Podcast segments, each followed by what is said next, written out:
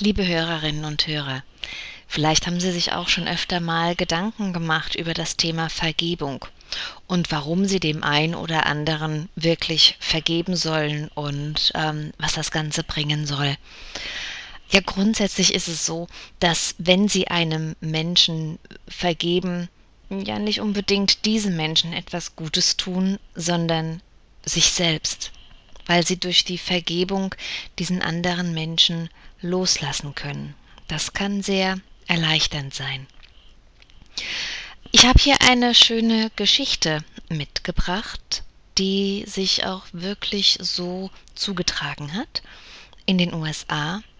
Und ähm, es geht in dieser Geschichte um das Thema Vergebung, die, die Kraft, die eine Frau aufbringt, um einem anderen Menschen zu verzeihen. Lauschen Sie einfach der Geschichte und äh, bin gespannt, was Sie darüber denken. Einem anderen Menschen ein neues Leben schenken. Es gibt eine Frau, deren Kraft der Vergebung so bewegend ist, dass es mir schier den Atem verschlägt. In diesem wahren Bericht aus Jack Cornfields wunderschönem Buch The Art of Forgiveness, Loving, Kindness and Peace öffnet die Großzügigkeit des Herzens einer Frau unser aller Herzen für die Möglichkeit bedingungsloser Vergebung. Und hier ist die Geschichte. Auf einer Zugfahrt von Washington nach Philadelphia saß ich neben einem Farbigen, der in Indien für das State Department gearbeitet hatte, jedoch seinen Job gekündigt hatte, um ein Rehabilitationsprogramm für jugendliche Kriminelle im Washingtoner Stadtteil Columbia zu leiten. Die meisten der Jugendlichen, mit denen er arbeitete, waren Gangmitglieder, die getötet hatten. Ein 14-jähriger Junge in seinem Programm hatte einen unbeteiligten Teenager erschossen, um von seiner Gang akzeptiert zu werden. Während des Prozesses saß die Mutter des Opfers teilnahmlos und still im Gerichtssaal, bis zum Schluss das Urteil verkündet wurde. Da stand sie langsam auf schaute dem Täter voll ins Gesicht und sagte, ich werde dich töten.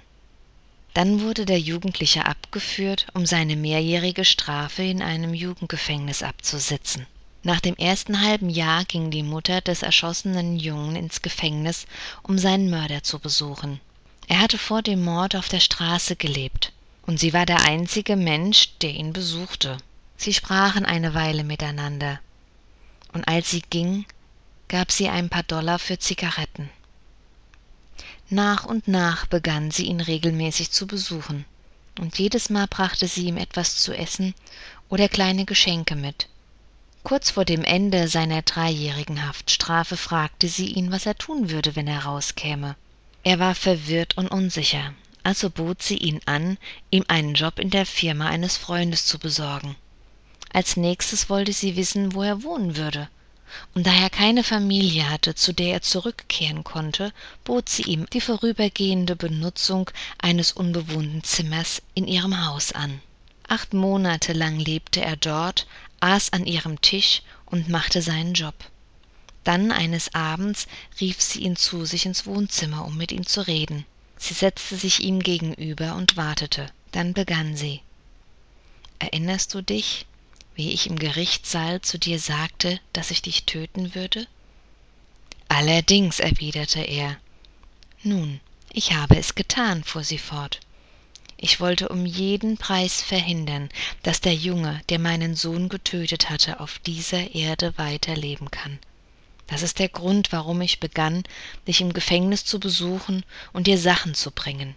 Das ist der Grund, warum ich dir den Job besorgte und dich in meinem Haus habe wohnen lassen.